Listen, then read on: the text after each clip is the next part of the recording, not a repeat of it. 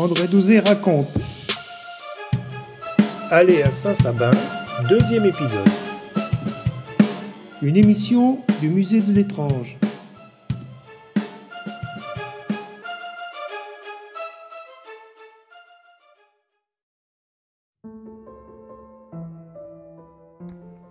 Revenons à Saint-Sabin, le temps va s'écouler.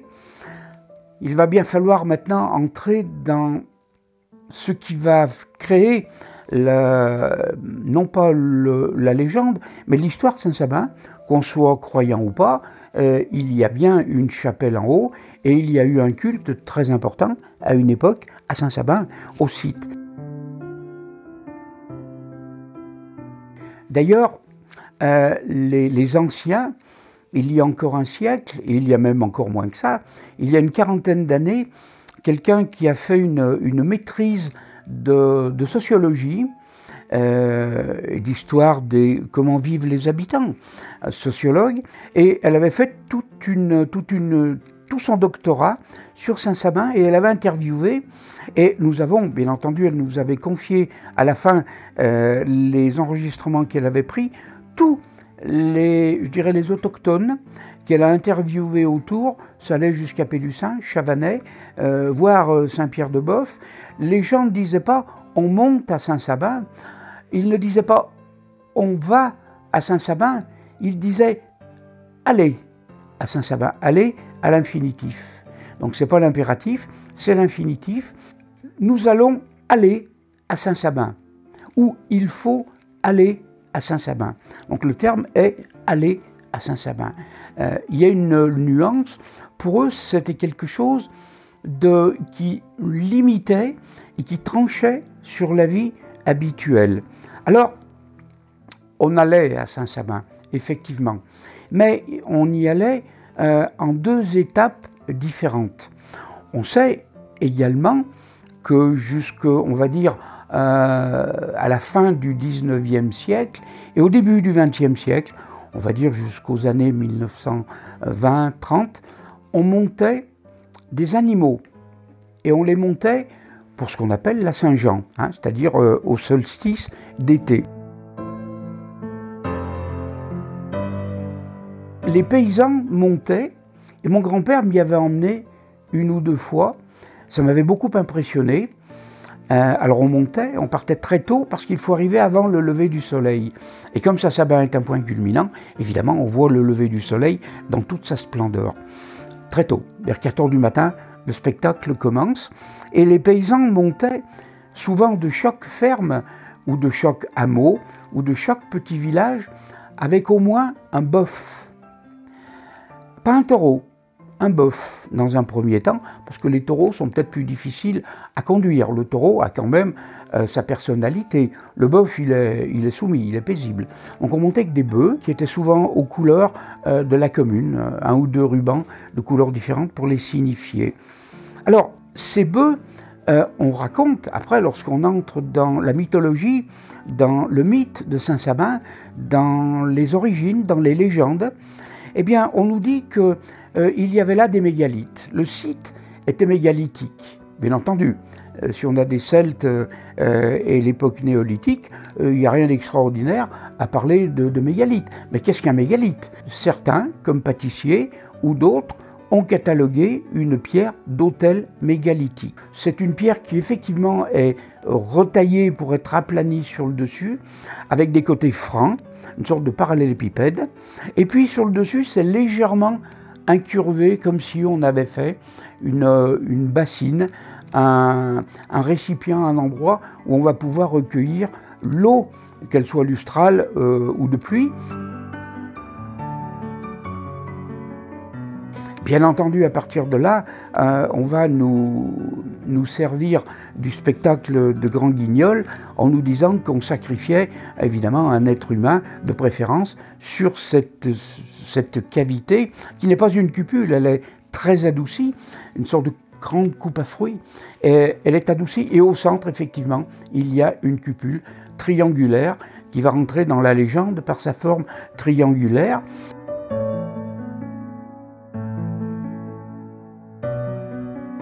Pour être plus prosaïque, je dirais que les cupules triangulaires ont souvent été des emplacements où ceux qui dressaient les cartes de topographie, je, je pense notamment euh, aux cartes de Cassini, de Cassini euh, mettait des, cupules triangulaires qui faisaient tailler par un, tailleur de pierre et qui étaient un signal, une sorte de point fixe pour euh, réétalonner ou réajuster les états des lieux ou de dresser ce qu'on appelle le châssis d'une carte d'état-major.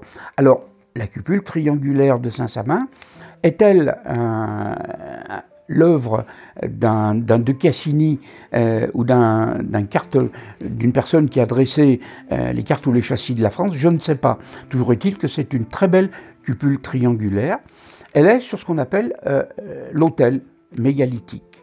Et on va retrouver une douzaine, une quinzaine de petites croix euh, sur le site euh, qui ont permis à certains euh, de dire on a christianisé le site.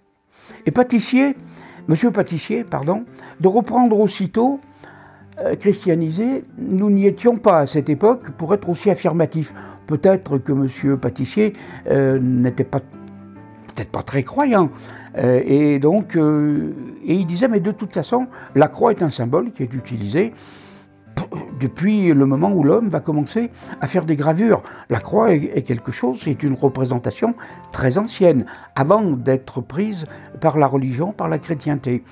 Est-ce que c'est une croix mettons, du néolithique, ou est-ce une croix chrétienne? Peu importe. On va retrouver ces croix sur le site environ une quinzaine, euh, allez, on va dire à la louche une petite vingtaine. Ce qui signifie que si on a trouvé une vingtaine de croix, sans vraiment les chercher, euh, les promeneurs, ou lorsque M. Pâtissier a dégagé le site, je pense à mon avis qu'il peut y en avoir beaucoup plus, mais maintenant les prospections sont quasiment impossibles parce que euh, avec autant de, respect qu'ont pu le faire les responsables du parc du Pilat en recensant les sites et en mettant de, jolies petites pancartes illustrées avec une petite, euh, un petit historique du site, euh, on a joyeusement laissé la végétation envahir le plateau, on ne trouve plus rien. Même, même aujourd'hui, si on n'avait pas les relevés, on ne sait même pas où sont les cabanes, ni l'enclos où on a pu parquer des animaux. L'enceinte est restée parce que 3 mètres de cailloux montés et bien empilés. La végétation, euh, on n'est pas sur des grands arbres à cet endroit. Ils n'ont pas de quoi enraciner. Euh, l'enceinte a résisté. Le reste à l'intérieur a complètement été dilué et disparu sous la végétation c'est à la fois un grand respect pour euh, le, système naturel, c'est bien naturel que la végétation garde ses droits, mais il est dommage qu'on n'ait pas au moins conservé un des emplacements de cabanes.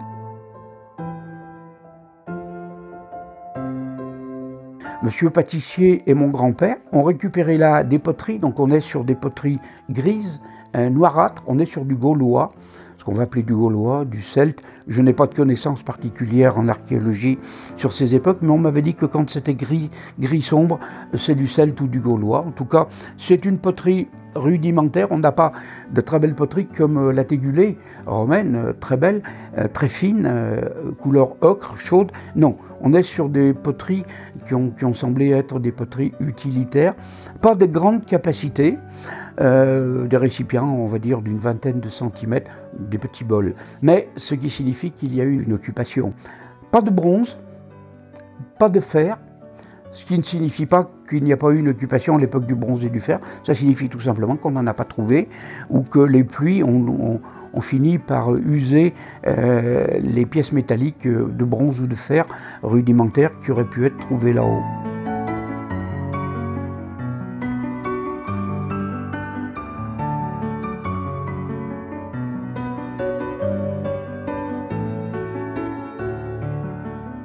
On dit également, pour revenir à ces bœufs qu'on montait, à ces animaux paisibles, que précisément ces mégalithes, lorsque la, religion est arrivée, lorsque euh, lorsqu'on a évangélisé, lorsque des, croyants euh, évangélistes sont, euh, sont rentrés dans les régions pour les évangéliser, les christianiser, évidemment ces mégalithes étaient gênants, parce que le culte avait perduré et il fallait à tout prix éradiquer ce paganisme. Je rappelle, pour ma convenance personnelle, que pour moi le terme paganisme, c'est le pagus, c'est le pays, c'est simplement la croyance, les croyances, les visions qu'on peut avoir dans un pays. Et peut-être la religion est une forme de paganisme lorsqu'elle s'adapte à un pays.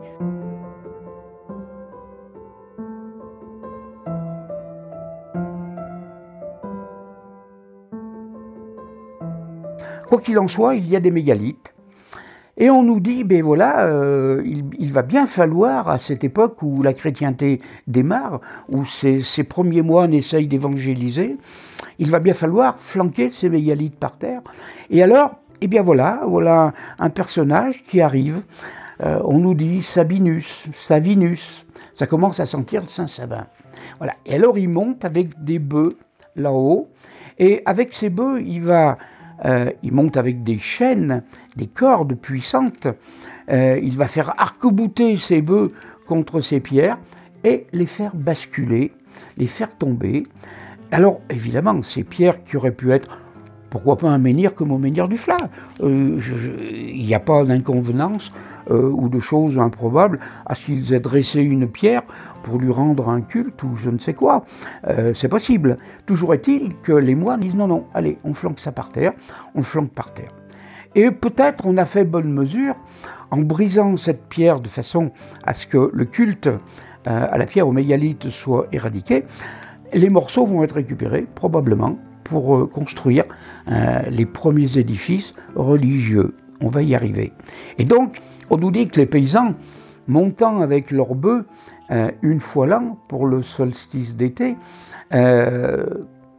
commémoraient, célébraient la mémoire de ce Sabinus, Savinus, avec ses bœufs qui avaient réussi à christianiser l'emplacement. Et on nous dit que les petites croix qu'on va trouver ça et là, c'est Sabinus ou Savinus qui les avait mis. Ça, c'est une, euh, c'est le mythe, c'est une légende.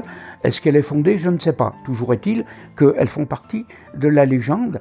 Et voilà ce bon Saint Sabin, ce bon Sabinus, Sabinus, qui a réussi à aplanir et euh, à christianiser l'emplacement, le plateau.